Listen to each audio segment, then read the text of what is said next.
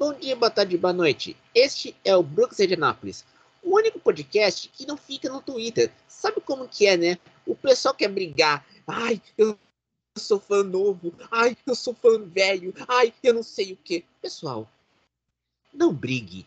Crie. Acho que tá faltando aqui no Brasil. Cria, vamos lá, criar alguma coisa, tal. Não cria no Twitter, tá? Porque o, o tio Musk é meio loucão, tá? Só pra constar. Lurinha, boa noite.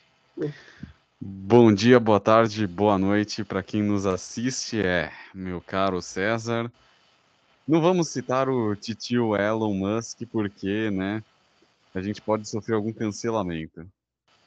Não só da parte dele, claro. Que mas, cancelamento? mas também de seu fã-clube, a sua fanbase. Ah, é, eu, eu, eu, vocês terem uma noção, eu tenho um amigo meu que mora no Canadá, que é fã do Musk e gosta da Tesla. É, ele sabe que eu faço essas, essas piadas de tirar sapo. A gente, a gente se gosta, rapaz. É diferente. Aliás, Musk, parabéns pela entrevista na BBC, que eu não vi. Peço por gentileza, César, que assista para depois tirar as suas devidas conclusões. Eu li o relato da, da entrevista uh, no, no app da BBC quando eu tava lá na, na, fazendo o exame hoje, antes de fazer o exame. Eu li o relato, a minha mãe perguntou assim: e o Musk e o Brasil, hein, César? Ah, fiquei quieto. É, às vezes o silêncio acaba sendo a melhor das opções. Exatamente. Principalmente perto da tua mãe. É. Vamos lá então. Olha, Lurinha, eu vou dizer uma coisa. Uh, você acha que hoje o pessoal quer, uh, quer parecer fã de esporte motor mais para ter status do que do gostar do esporte propriamente dito? Olha, é um grande e complexo questionamento uhum. no qual muito do que você fala, César, eu tenho que concordar em razão da popularidade que o esporte a motor ganhou Uhum. devido à série da Fórmula 1 Drive to Survive, Exato. que ela É. deu um baita de um impulso, né? Deu, deu um, um baita de um impulso. E eu acho que também tem outra coisa, né, Lurinha? O pessoal hoje é que eu acho que também falta canais. Tô falando plataformas mesmo. Para publicar conteúdo. Não diria conteúdo, diria texto, fotos, vídeos. para essa gente. E muita gente não sabe mexer com esse ofício. E eu acho que é aí que tá dando encrenca. Porque Muita, muita gente. muita gente fica moscando com isso. É, fica enroscando, porque tá lá no Twitter, você sabe que o, o nosso homem citado é. Então não sabe, por exemplo, por exemplo, se criar uma conta no Medium, que é um, uma plataforma boa para quem está começando no mundo da escrita. Se Montar uma conta no Medium, você pode editar um texto sem problema, você pode escrever lá, tudo mais. Eu, eu não sei, porque nós dois, a gente foi formado na, na velha escola da quatro rodas, Aham, e da Auto Esporte. da autoesporte. Então, a gente, eh, a gente não tinha internet, a gente pegava revista, lia e montava. E, e logo eu, que eu tô completando esse ano 10 anos de carreira.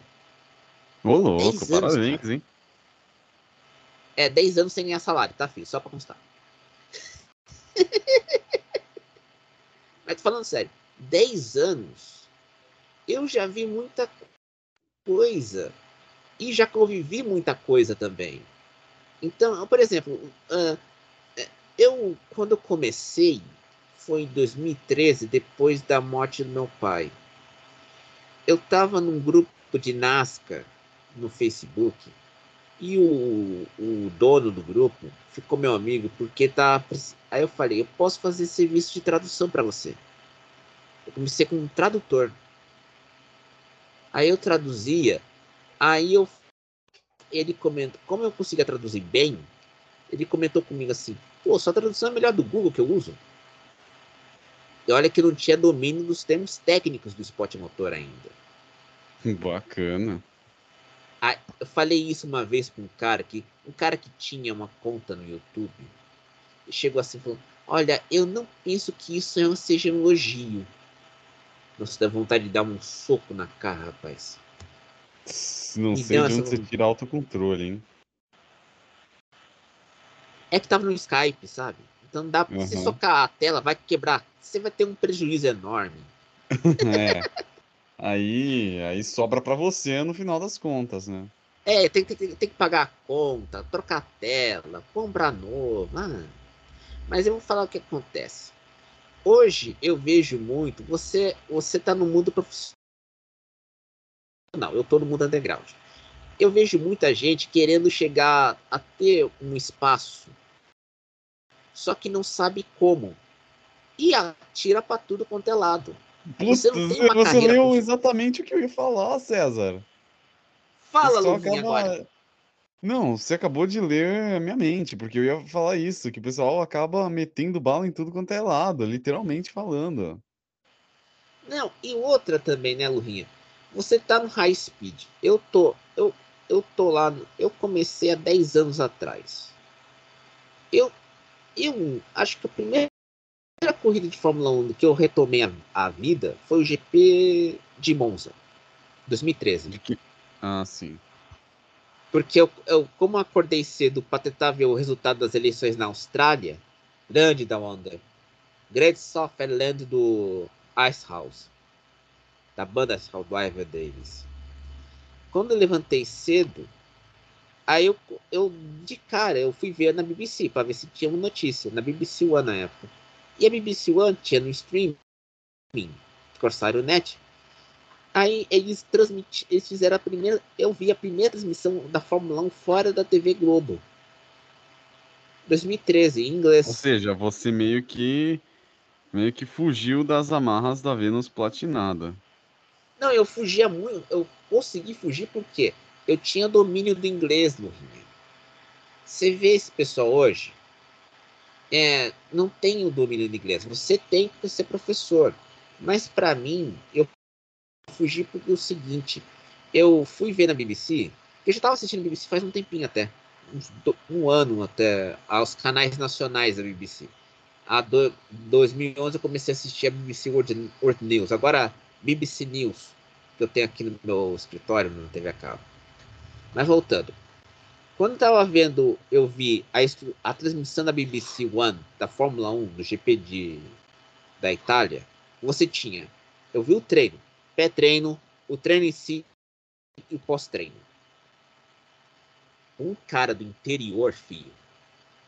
Nossa, você fica pasmo. Eu fiquei. Conta. Por quê? Eu, eu vi é, a, fazendo análise do treino, falando inglês. Por muito tempo eu fiquei assistindo a Sky Sports por causa disso. Porque eu não tinha TV a cabo do meu, na antiga cripto escritório. Eu não tinha TV a cabo. Então, o que, que eu fazia? Eu levantava cedo, antes, sete horas da manhã, tomava um café, aí arrumava o computador para assistir o pé, o pé treino da Sky Sports F1 para poder ver o tre aquele treino, pé treino, a, o treino em si e depois começar a escrever o pós-treino direto. Foi assim que eu aprendi a trabalhar. O que eu vejo que eu, eu, agora eu já tenho Band Sports, já tem, e agora escasseou até, não tem mais esses sites de streaming pirata, não tem mais.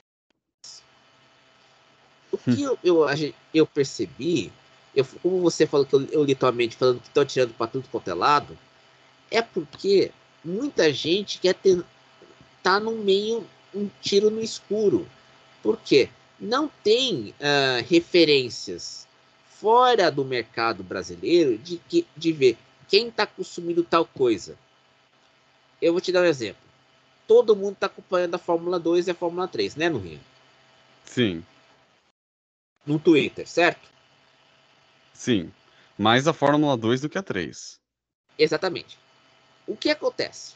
Todo mundo quer postar tudo da Fórmula 2 e da Fórmula 3. Mais da Fórmula 2, como você bem disse. Eu, às vezes eu vejo, eu falo, cara, dá uma segurada, apura melhor. Tenha, eu acho que tá faltando também no Rio domínio da escrita, isso no Twitter, e o domínio do inglês. Primordialmente. Isso eu percebi o domínio do inglês tá ferrando muito. Por oh, bota muito nisso. Porque o pessoal que acompanha o Fórmula 2, quem acompanha no Twitter, e tem o pessoal que tá no Band Sports.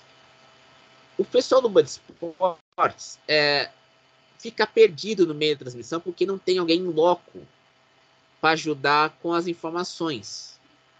Eu percebi isso vendo tentando vendo os treinos, vendo as corridas na Austrália. E o que acontece? Você tem que, às vezes, uh, quem tem o F1 TV tem acesso às transmissões da F2 e da F3. Eu percebo isso muito porque eu não, eu não assisto a transmissão internacional. Mas quem está cuidando da F2 e da F3 nas redes sociais, estou falando do povo da internet, não está tendo domínio do idioma. É a mesma coisa a Fórmula 1, cara. Você tá tendo muito. Hoje você tá tendo uh, perfil que acompanha a Mercedes, perfil que acompanha a McLaren, perfil que acompanha a Williams. Quantos da, da, daqueles perfis pegam um aplicativo da motorsport.com que tem os textos do dia a dia da, das equipes e leem? Quantos? Ninguém. Eu tenho um aplicativo, eu tenho dois desse. Um da Automotor and Sport, que é alemão, e o aplicativo da Motorsport.com, que é inglês. E olha que eu faço isso, ó, desde 2019. Você percebe lá, eu leio hoje eu li um, dois artigos lá da Motorsport.com quando estava fazendo meu exame na sala de espera. Certo você percebe que hoje o pessoal pega o artigo e traduz no Google. Não tem domínio, não tem, não, não acompanha a, a equipe em si. E olha que você trabalha com professor e eu sou desocupado, muito ocupado. A gente tem domínio do inglês, a gente percebe as, as, os meandros, as, as manhas. Sim, e a gente anota também, percebe as burradas que a galera não faz, que a galera comete, né?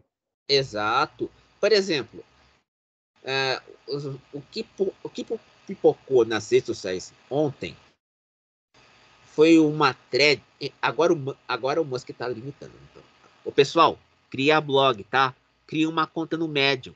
Cria uma conta no Medium. Medium, ó, vocês estão ouvindo? Medium, tá? O que aconteceu? Como tá limitando as threads, o pessoal não tá sabendo escrever, cara. É, exatamente, tá tão acostumado a as formas digitais que se habituou àquilo, né? E folgou. Não, folgou de uma maneira bonita. Cara. Isso é péssimo. Não saber escrever é uma vergonha. Para dizer o mínimo. Você é professor de português, você sabe melhor do que eu. No. Interpretar um texto, então, nem se fala. Murrinha. Meus alunos que o diga. Murrinha, cê... ontem um cara. Eu não vou dar o nome do cara para não dar, pra, não dar palanque. Um, um garoto, tem cara de garoto, não, não vou esconder postou uma longa thread com análise da Silly Season 2023. Filho, ainda nem começou o campeonato direito e você já comenta Silly Season? Primeiro, garoto, leia a notícia antes de ficar postando teorias como se fossem fatos não, na certa o cara deve, deve ter achado o termo silicigian bonito e decidiu utilizá-lo à torta e à direita. Exato. O, o grande problema que eu vejo hoje é que tem muita gente nova e muita gente inexperiente e despreparada e que quer tá tirando para tudo quanto é lado. Exatamente. Pô, você. Quando, eu vou aqui falar. Eu falei de mim. Como que você entrou lá no high speed e começou a ter uma noção exata do trabalho de texto, edição e comentário? A partir do momento que eles queriam gravar um programa comigo. Uhum. Mas como surgiu o convite para o programa? Você lembra? É, queria fazer um programa sobre dados históricos, né? Informações históricas. E eu falei, ah, já que essa é minha praia, foi um convite que eu não pensei duas vezes em aceitar. Uhum. E aí você. E, desculpa fazer essa entrevista, mas você se consolidou dentro do high speed também, né? Olha, usar o, termo, usar o termo consolidou é um termo muito bonito. Eu diria que sim. Filho, é muita leitura de minha parte. Tanto me consolidei que atualmente eu tenho um programa praticamente todo dia no High Speed. É. é eu acho que eu sou bom, né? ah, você é, você é bom, você é excelente. Ah, que honra. Eu, eu não sou aqueles que fica que eu, eu, não sou aqueles que, uh, que não elogiam para ficar estragando o outro. Não, eu elogio de verdade mesmo. Você é bom. Não, me sinto honrado. Obrigado. Você sabe que agora tem uma nova teoria sobre elogios do Rinha. Dizendo que. Manda a teoria. Agora. Então, vou mandar. Você vê que o Twitter é ótimo para criar futilidades. Chega alguém, aquela coisa, aquela alma iluminada de 280 caracteres, chega para você e diz: Olha, quem te elogia é uma pessoa que está, na verdade, te menosprezando. Eu não sei como essa pessoa chegou essa grande é, essa grande conclusão tão estúpida. Tão estúpida. É, eu não sei como que chega nessa conclusão. Eu, tô impressionado com isso. Meu Deus do céu. Olha, César, eu odeio ter que dizer isso, mas é um assunto que até me dá alguns gatilhos, porque quando ah, eu sofri de bullying na escola, deixa eu explicar, deixa eu explicar, para você entender e, e, querendo ou não se relaciona intimamente com a nossa conversa de agora. Tá. É, me dá alguns gatilhos, né? Porque me faz lembrar do bullying que eu sofri na escola. E uma das coisas que a molecada usava para me sacanear era me elogiar sarcasticamente. Por conta disso, por conta disso, até hoje eu tenho problemas em receber elogios que eu não sei se a pessoa tá falando a verdade ou se tá sendo irônica comigo. Ah, cara, de minha parte, eu estou sendo honesto com você. Muito obrigado. De minha parte. Sabe por quê? Eu, você pegou a fase do bullying na internet. Eu peguei a fase mais hardcore do bullying. Não, mas no meu caso não foi na internet, era no tete a tete. Não, é que o tete a tete era impulsionado pela internet. A, sua, o tete a tete era, era, já tinha internet com um pano de fundo. O meu tete a tete era, sabe quando você você responde uma coisa, aí um cara da sala chama de mongoloide uhum. na frente de todo mundo. Eu todo sei, mundo... passei por isso, meu caro. E, e, e eu passei por isso ah, não tinha internet como pano de fundo. Mas eu passei por isso em 2000, quando me chamaram de mongoloide. E o cara que me chamou repetiu, a, repetiu de novo em 2002. Hum. É, é uma, uma maravilha. E, Compreensível. E, e, eu digo, eu acho que o que acontece hoje é faltar reconhecimento o reconhecimento não dos seus pares, mas sim daqueles, daquelas pessoas que chegam para você e falam: você faz um bom trabalho, mas não querem usar o, o elogio como menosprezo ou um sarcasmo, como você disse muito bem. Exatamente. Eu acho e outra, uh, o mercado também é muito pequeno. A gente já falou aqui várias vezes. O mercado é pequeno, muita gente querer. Eu acho, eu, eu tô vendo muito que a rede social tá virando uma quinta coluna da assessoria de imprensa. Já virou, faz tempo. Não, já virou. E, e, e aí que tá, aí que tá. É, virou uma quinta coluna e você não tem o jornalismo de fato. Onde está o jornalismo quando você vê? Eu estava com o chefe de equipe da McLaren. Às vezes tu tem a impressão que virou uma grande revista caras do automobilismo. Exato. E, e outra, é, o que eu acho que também pega muito é que o pessoal é, não eu falta aquele cara que investiga que conta as histórias e investiga apura você não tem Sim. isso mais. Não mesmo. A motorsport.com virou uma virou uma uma tensão do esporte motor. Vamos falar aqui em português claro. Publicando notícia todo, toda hora é um Tessan. Quem faz as investigações, quem dá, tá dando as investigações, apurando as histórias, é a Automotor and Sport alemã. Verdade. E olha, que eu tenho aplicativo em alemão e estou dominando bem o alemão, filho. Eu li a matéria que eles fizeram do Volkswagen ID7, rapaz. Eu me senti orgulhoso. Parabéns, César. Muito feliz por ti porque é, dominar o alemão uh, sem ter formação sem ter uma formação acadêmica, aprendendo na prática, para mim é uma coisa que eu, que eu, que eu fico impressionado. E você não vê hoje isso, porque as pessoas hoje ficam na rede social, tá tóxica pra caramba, te diminuindo. Eu falo uma coisa aqui para vocês eu tô há 10 anos, completar 10 anos. Já completou 10 anos. Quantos de vocês se imaginavam daqui a 10 anos em 2013? Ou 2020? 10 anos. É pouca gente, cara. Pouca.